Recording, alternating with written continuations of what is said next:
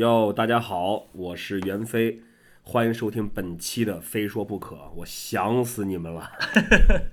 非常熟悉的声音。对，大家好，我是 Kicker Club 的管木。呃，距离上次上一期呢，呃，隔了挺长时间了，是吧？这好像是我们我们一档全新的滑板。呃，因为因为在这个这段时间当中，管木是去美国去了一个月，然后他回来之后呢，我又呃工作特别忙，然后又又又和滑手一起去了那个马来西亚做了一次那个 tour，对，呃，所以一拖再拖呢，就到现在这期节目才跟大家呃见面。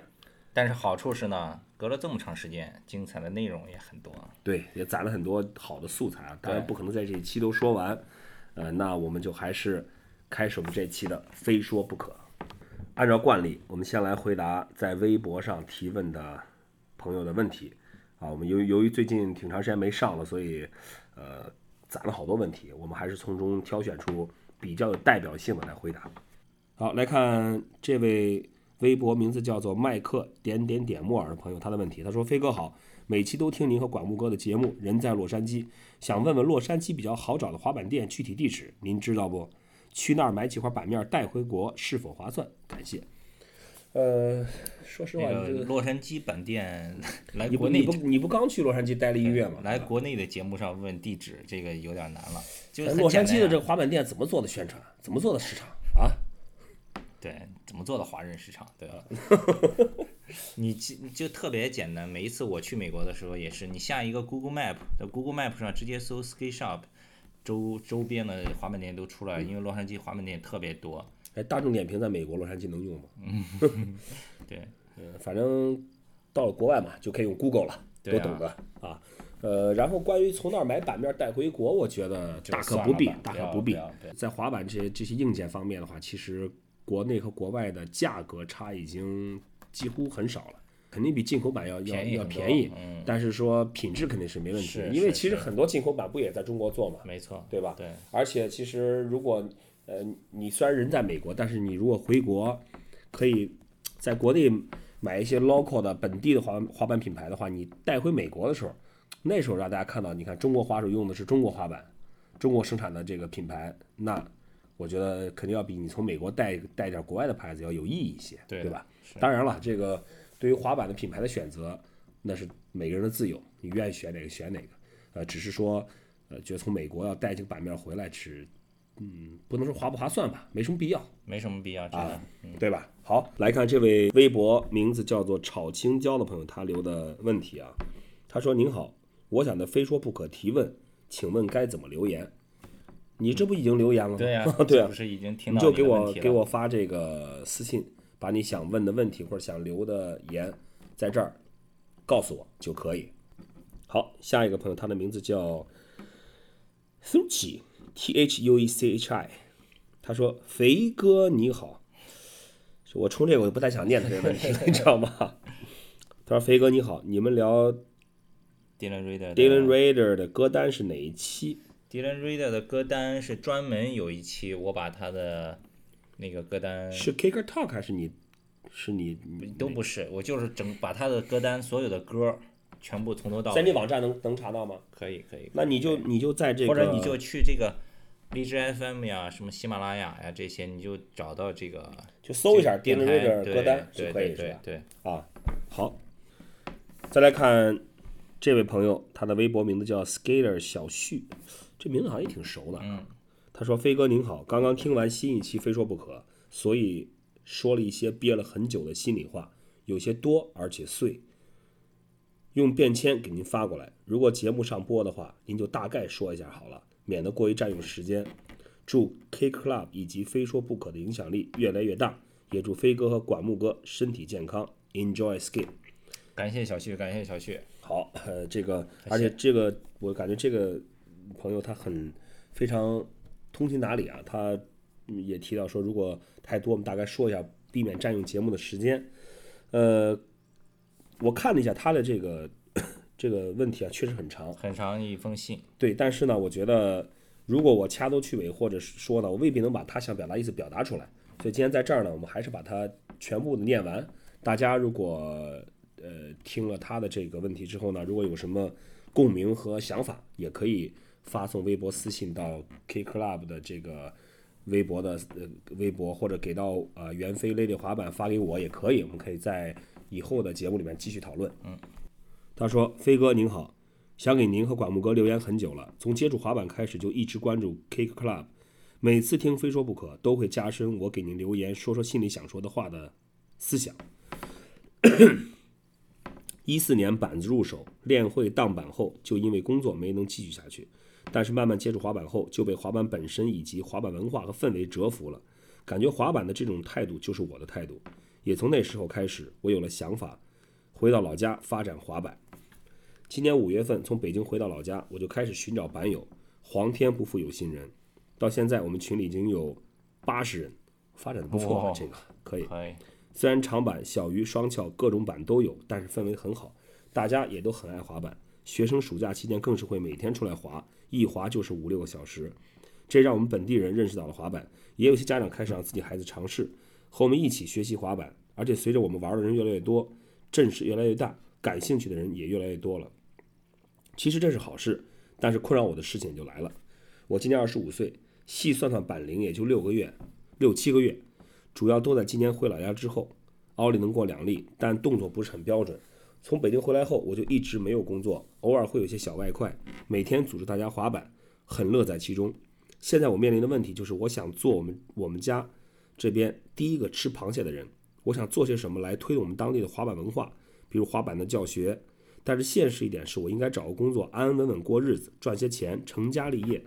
可是我自己告诉我自己，这并不是我想要的，钱不能成为衡量我成不成功的标准。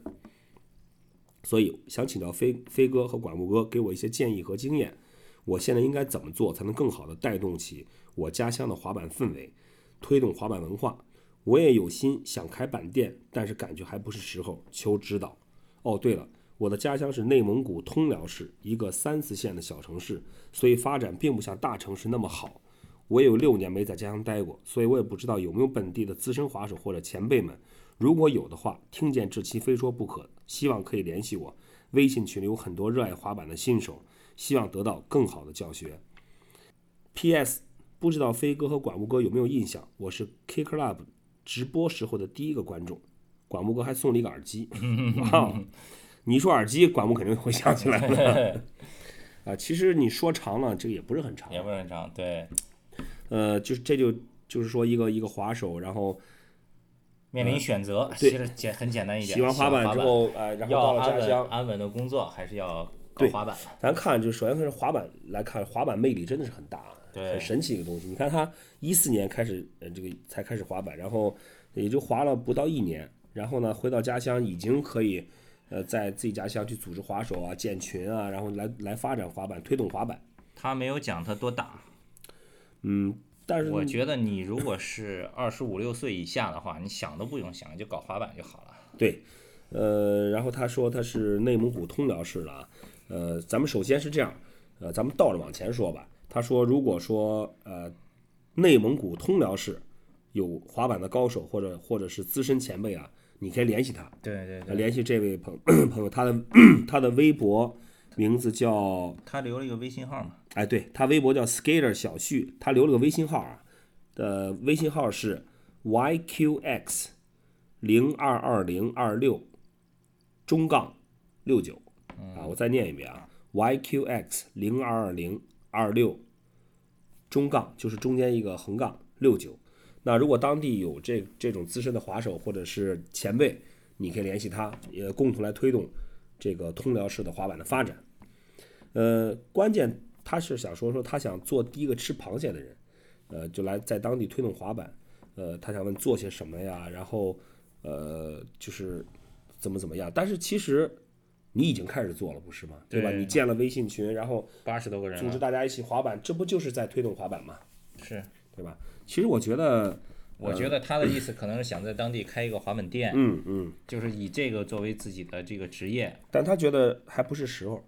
嗯嗯，也许也许是不是？那你说不是时候的话，那你这群里这七八十个人滑板都从哪儿买的？嗯，对吧？呃，所以说我觉得，我当时我看过一篇文章啊，就是它里面写了哈佛大学也一些校训，我我看了它有好多条，但我就记住一条，这条我到现在都都都记得。这条是怎么说呢？他说，任何事情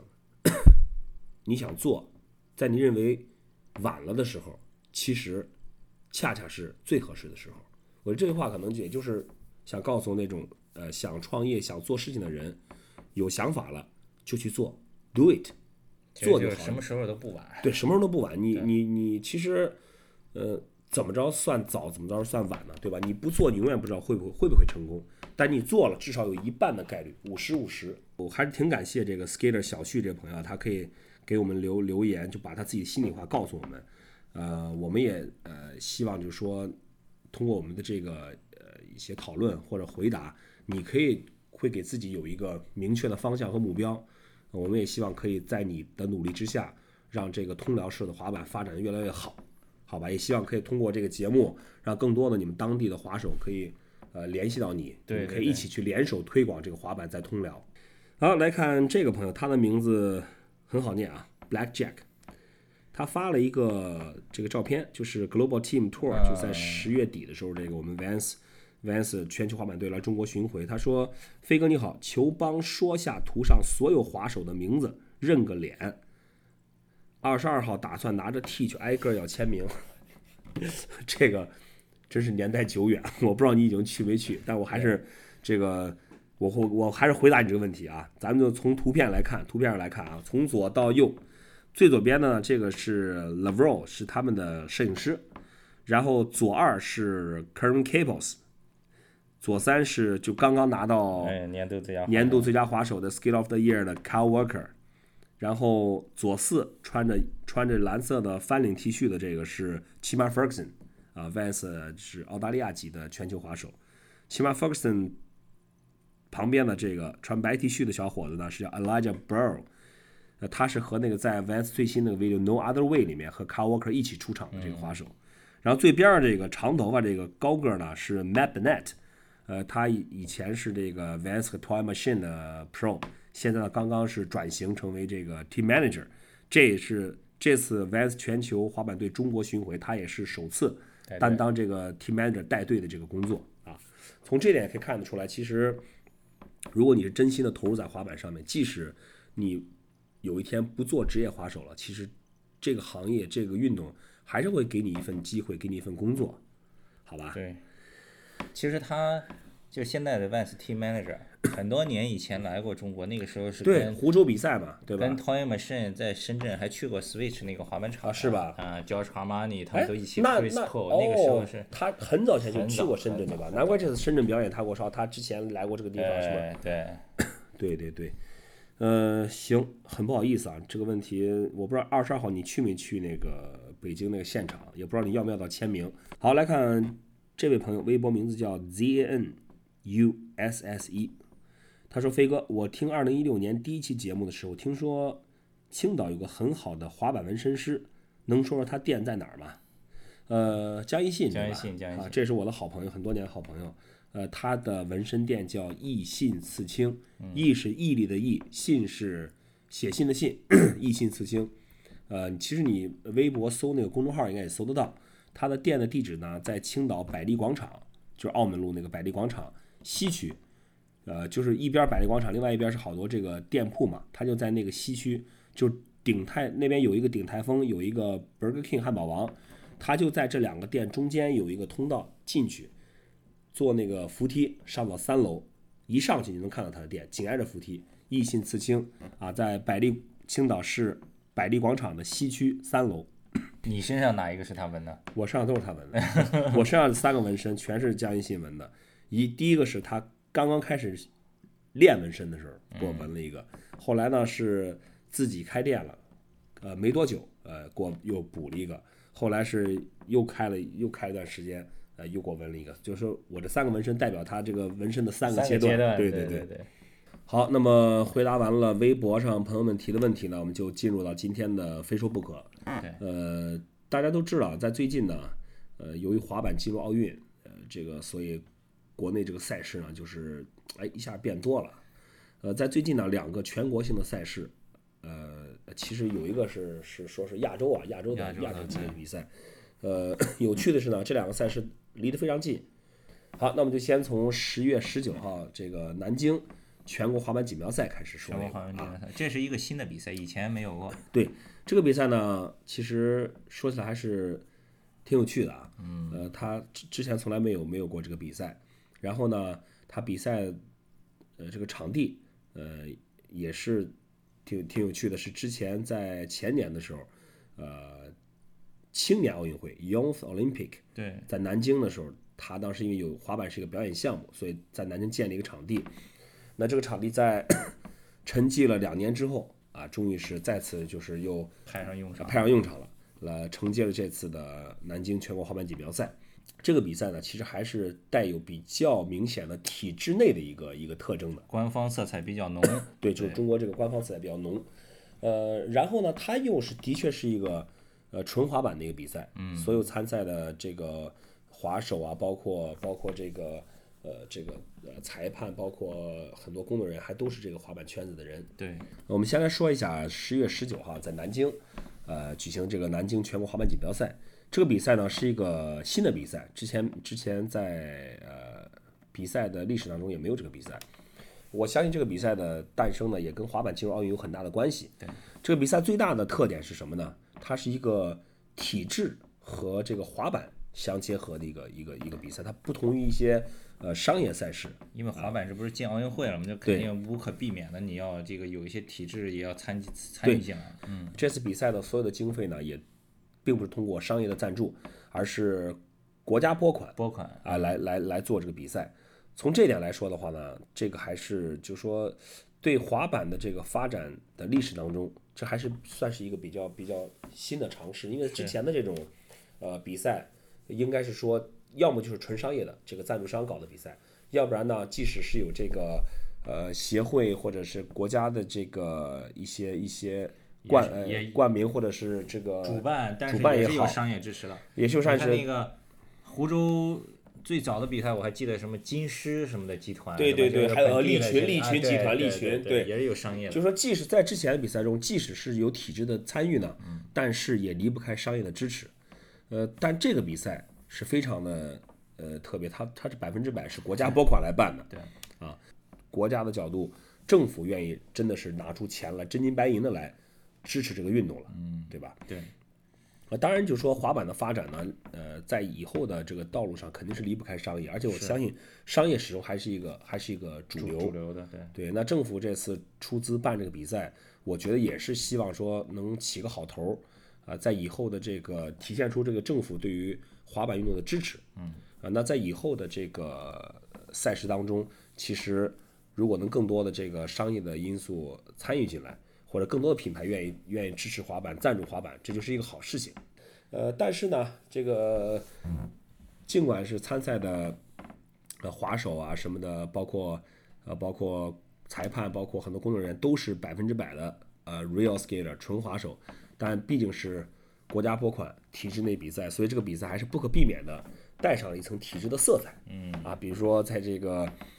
这个开始比赛之前呢，要有领导讲话 是吧啊，要有这个主席台，要领导讲话，呃，要有运动员宣誓，而且这个好像是你们裁判什么主持这一类的，还专门发了工作服，还发了工作服，呃，主持人要呃不是主持人了，就是那个运动员要宣誓，裁判裁判长要宣誓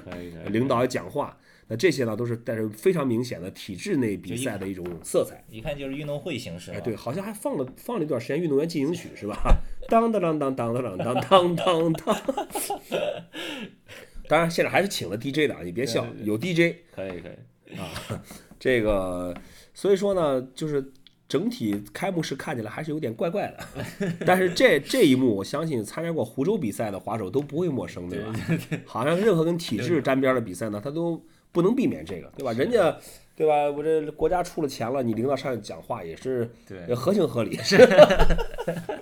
对吧？金主嘛，是不是？是那你赞助商出钱了，那国家就是赞助商呀，啊对对对对对这么回事儿，对吧？啊，然后呢，这个裁判和那个主持啊，包括现场的这个呃体制内的这个工作人员啊，也都是统一的这个有制服。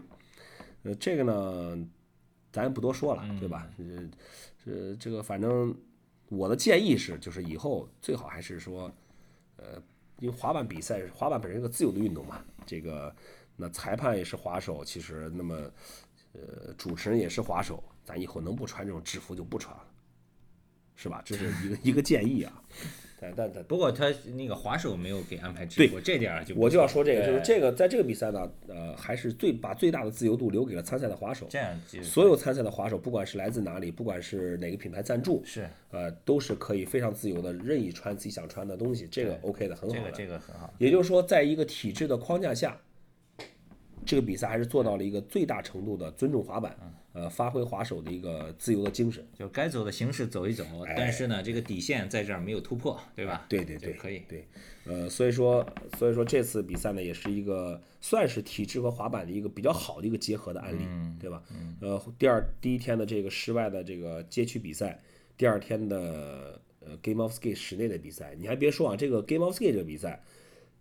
是真的是在一个室内的场馆，是一个木地板，纯木质地板，然后我特别我看了照片以后，因为当时我不在，嗯我特别想知道比完了之后那个木地板上有没有没什么事儿。是吗？其实之前呢，还是比较比较担心这个滑板会损坏这个木地板，但是后来看来，其实大家对滑板的破坏力想的太太严重了，呃，因为它不不存在什么呲啊什么的，最多就是轮儿侧面那个呃那个螺母可能会、啊会砸到地板，然后板面的砂纸可能会磨到地板，但这些呢，一天的比赛下来，那个地板还是看不出什么的，对吧？它毕竟是地板，不是是不不是不是什么纸做的，对对而且呢，在室内比赛呢，也也不受天气条件限制，呃，地板呢有有比较比较滑，但是我们的这个滑手呢，呃，尤其是高水平的滑手，还是很快就适应了这个这个地面，而且呢，其实这个相对较滑的地面，有时候是坏事，有时候呢，可能反而有助于滑手能搓过来对不够就对对对。而且比赛它这个形式，我觉得一开始人多的时候分分两边比，最后呢四强的时候，啪，整个一个全尺寸的一个一个排球场地，就是让你来比 game of skate。哦，这个其实还是真的还是挺舒服的，比起来，呃，所以我想也许在呃在这点上，也许这个 game of skate 的比赛。呃，可可以是算是说开了一个好头，给给其他以后的比赛当中，你是不是要做 game of skate，或者你该怎么做，呃，做了一个好的示范。这个起点有点高呀，这个这个这还真是这个还真 有点高。而且本次比赛这个赛事奖金呢，也也完全是呃做到了对这个运动的尊重啊。好像街区比赛冠军是两万元，然后 Game of Skate 比赛的冠军是一万元是吧？还是八千？呃，所以说参赛的滑手呢，呃，这个拿到好名次的滑手也是赢得盆满钵满了啊。呃，在这儿还要恭喜这个呃 Vans 的滑手王国华小鸡是拿到了南京这次比赛的街区的冠军。那么 Game of Skate 的冠军呢是让一个香港的滑手哎，胡天佑没拿吗？胡天佑在这个比赛之前突然腿抽筋儿了。呃不然他其实夺冠的概率还是很大的。对当然了，那拿到冠军那个香港的滑手实力也很强了，也很强了。动作我我对他印象很深的是，其实我觉得他的他的这个风格呢，倒真的不是一个 Game of Skate 型的，嗯，动作很高，而且 pop 很大。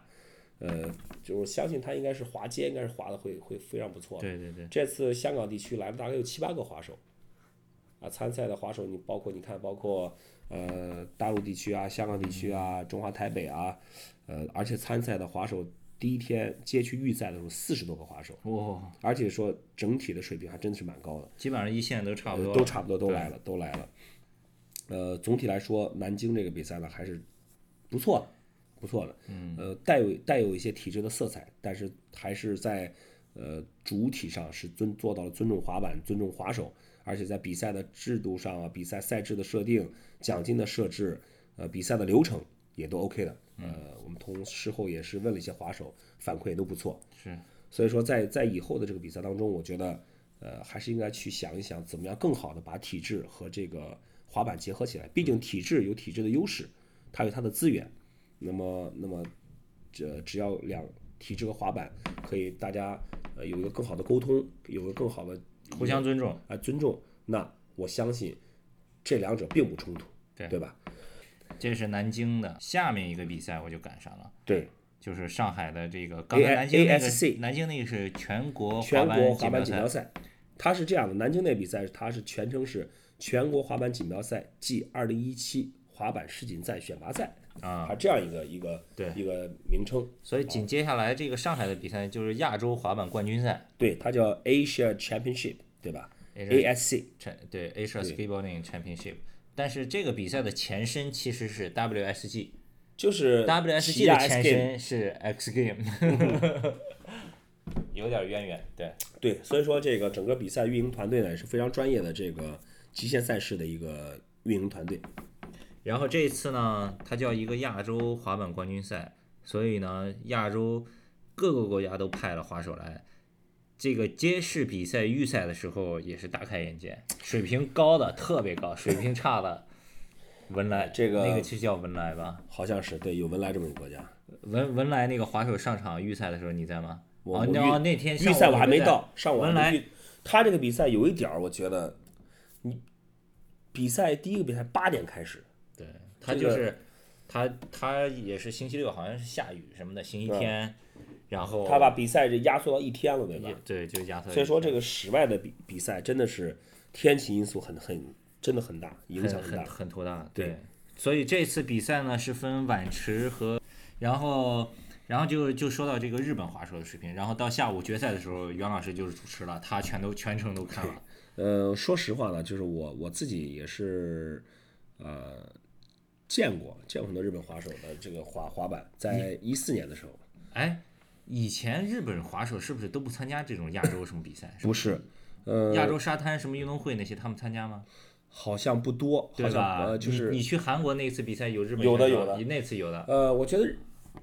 日本滑手他不是他不是不参加比赛，也可能是我们对他们了解比较少。呃，二零一四年的时候，我和王慧峰去那个韩国春川的那个亚洲、亚洲那个极限运动会，就看到日本日本的滑手非常厉害。但是在在今年我我又看到他们的时候，我觉得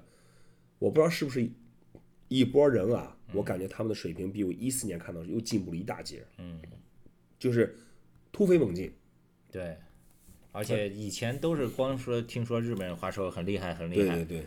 这次是真的就在你眼前滑，而且这次来的这帮日本滑手都是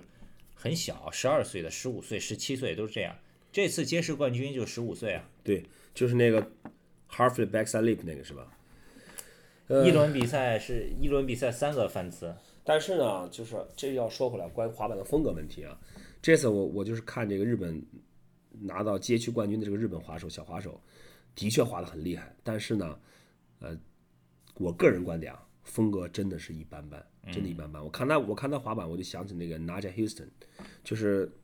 可以说他并不是在乎什么风格，他要求是把动作去完成，去去成功，嗯，就感觉完全就是个比赛型的滑手。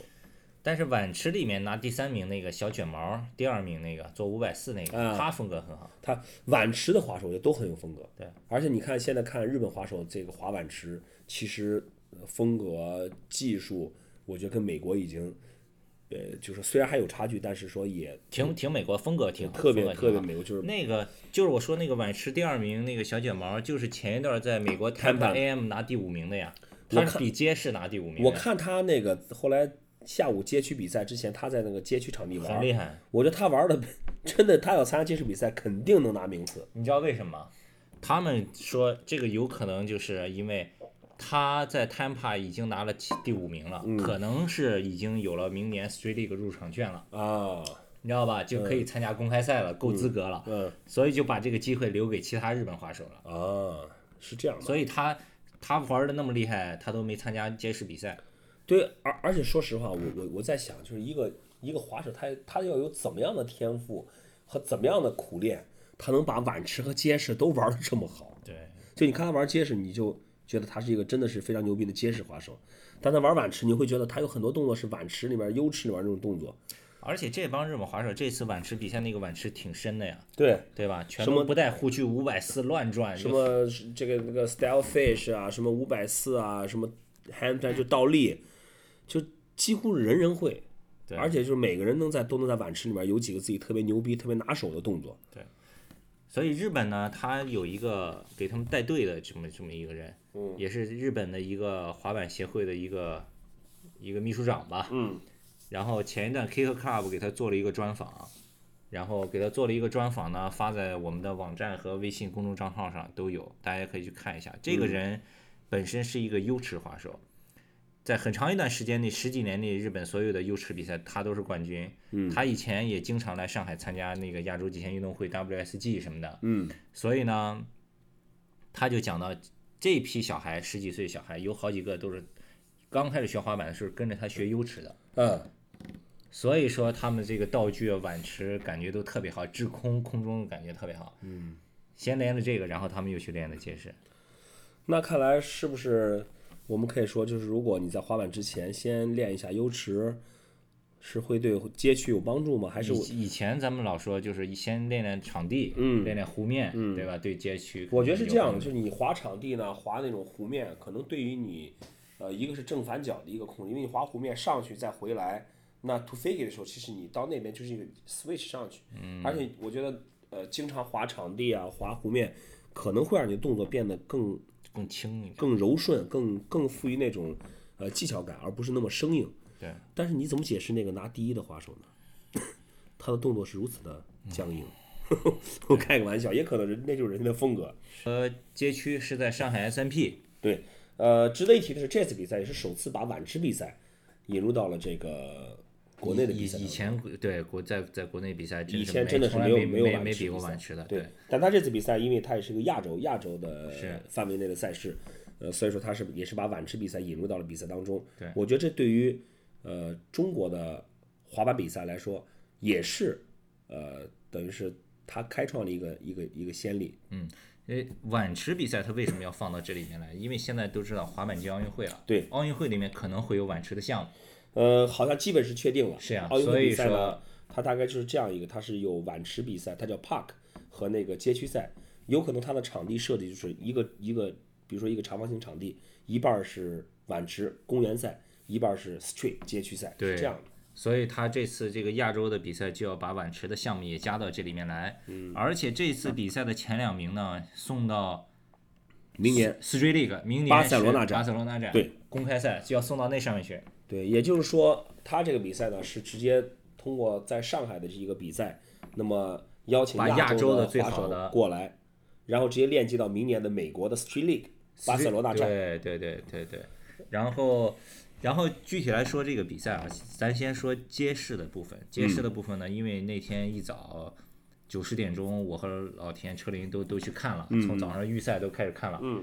水平差距特别大。日本滑手非常厉害，嗯文莱的那个滑手上场以后，滑行都不太会滑，原地奥利站不上。啊，对，是这样吗？是，因为我去的时候预赛已经结束了所以我直接从就从决赛阶段开始看的。然后已经看傻了，然后老田看到那站在那说：“哦，这是什么情况？”而且我在那篇专访里面呢，他还提到一个，就是说他们这些日本滑手都经常会去美国交流、学习、训练，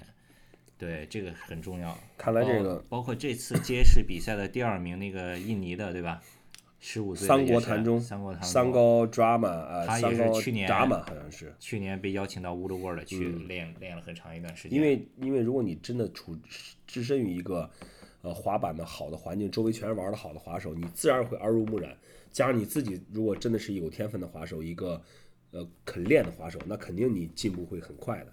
呃，咱们说了半天日本滑手了，咱也来说说其他国家的。这次我印象比较深的决赛的时候，就是刚才你提到那印尼的那个他风格很好，那个桑国坛中啊，这看着很年轻，可能也就十五六岁吧，十五岁，十五岁，十五岁，但真的是风格超好的，所有动作，呃，在在完成的过程当中是特别有型，而落地巨稳。我记得他决赛第二第二轮还是最后一轮做了一个在借坡起来一个挺到腰的一个台子，一个 back 啊 Smith，在 back 上180内转一百八对下对，对。太漂亮了，就是落地稳稳滑走，纹丝不动。就是，呃，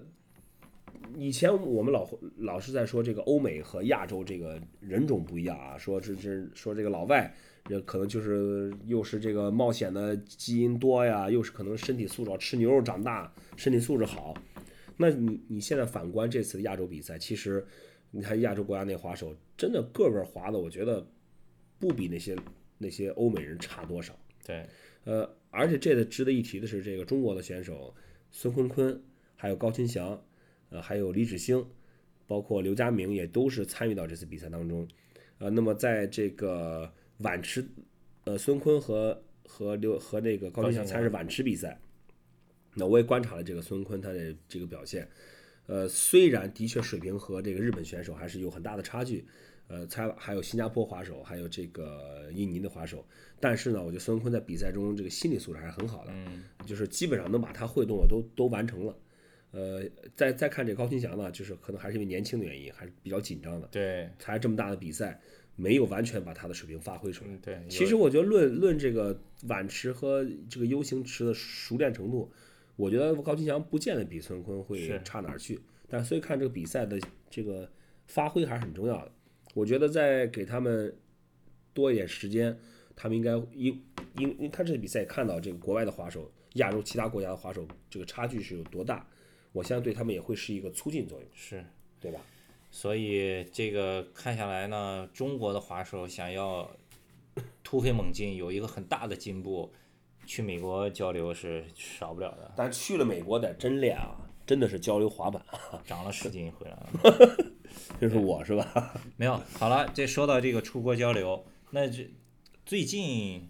袁老师又刚刚带着队伍去马来西亚了，我正在出国交流我现在正在看我胳膊上都晒的都晒伤的这胳膊呢。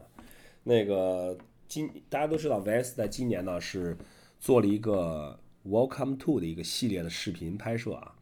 呃，已经是 已经是发布的是包有这个 Welcome to Delaware，就美国的特拉沃，Welcome to 香港，Welcome to 北京，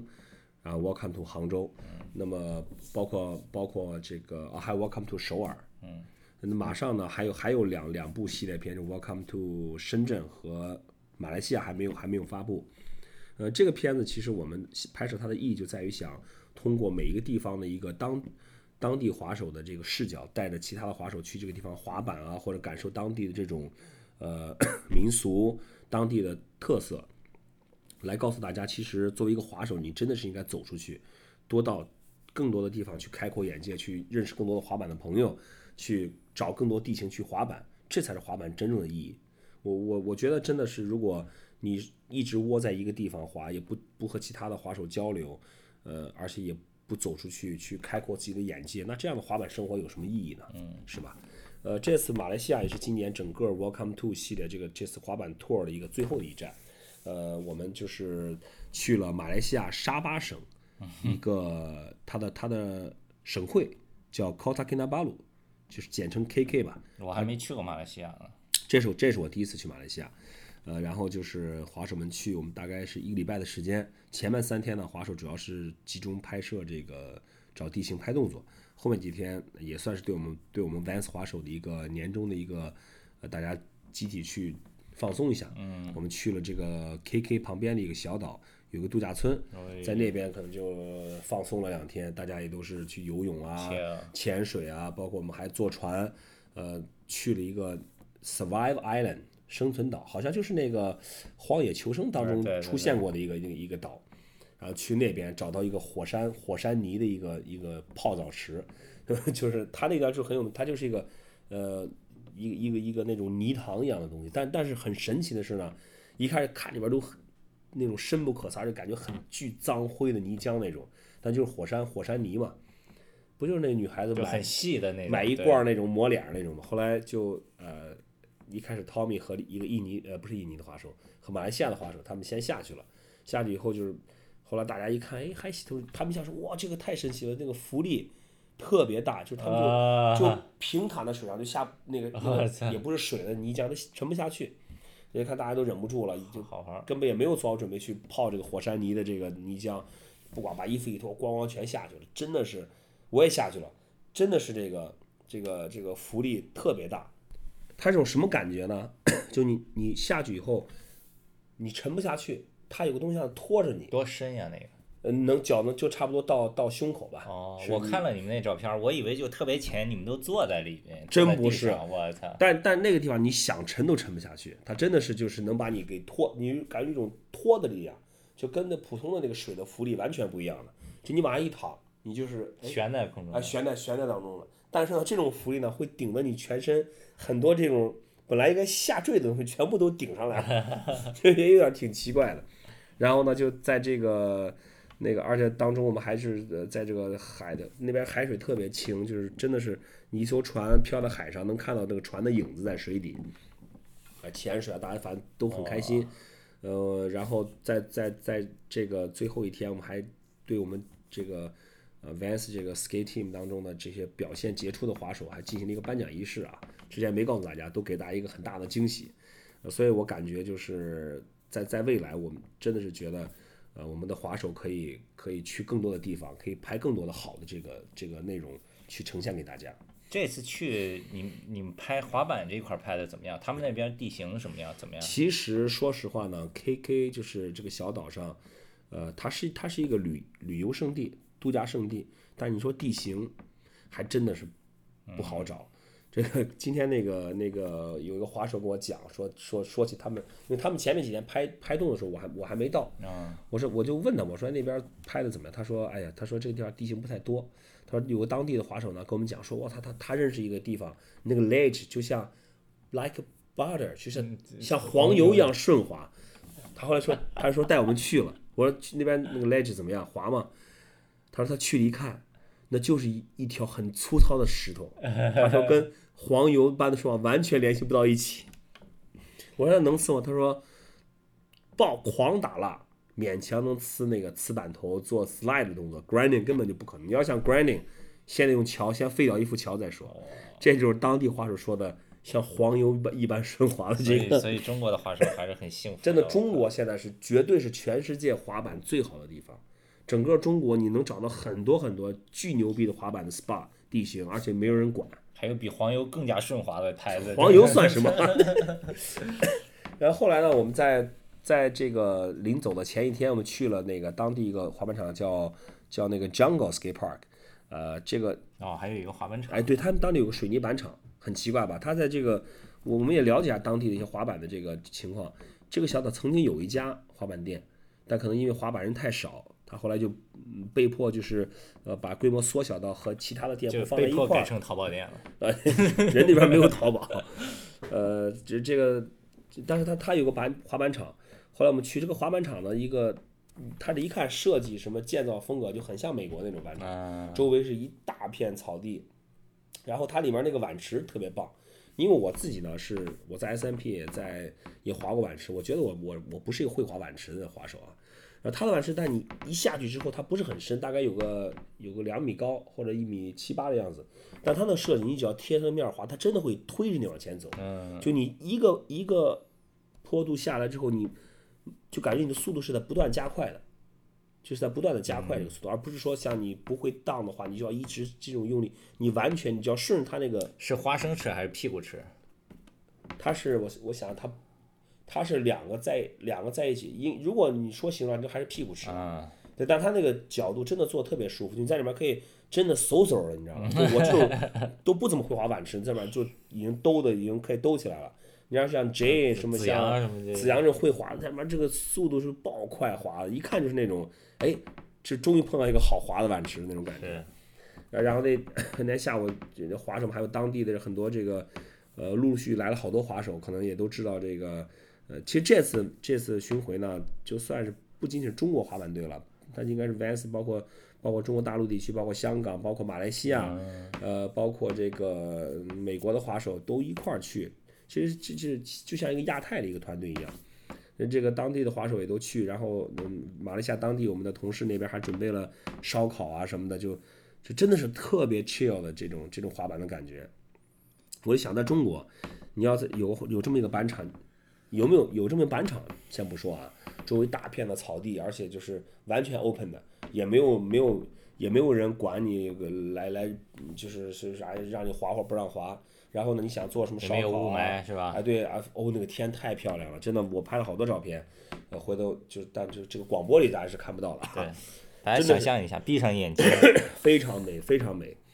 然后刚才袁飞又说到碗池了，然后我又想起来一个，今天 Killer Club 刚发的一个独家的新闻，就是海南，嗯，也修了一个碗池，就是那个张威嘛，大鸟那个福建华侨，他他在那边，对，那边有一个冲浪的俱乐部叫界浪。界浪部对对，这冲浪的俱乐部，冲浪的俱乐部呢，因为有一个房地产公司在那个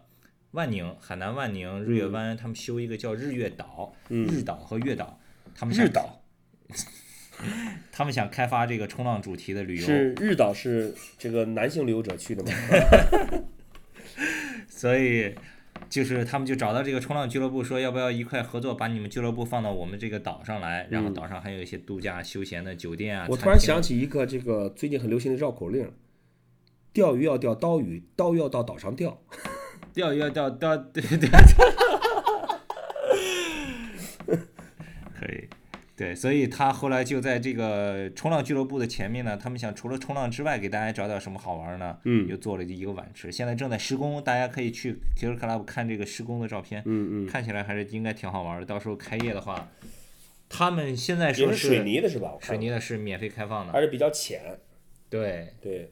呃，所以说现在真的是滑板在中国真的是遍地开花，蓬勃发展。好了，今天也说了挺多的啊，这个还是本来不想说抱歉了，但还是挺抱歉的。这想死你们了。这期节目真的是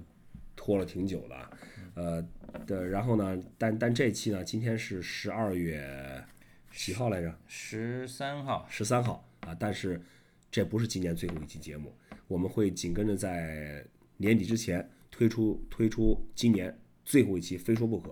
呃，届时我们可能会邀请到几个呃圈内的这个好朋友，大家一起来聊一聊，总结一下今年，展望一下明年，对咱们热热闹闹的做一期呃《非说不可》二零一六年终版、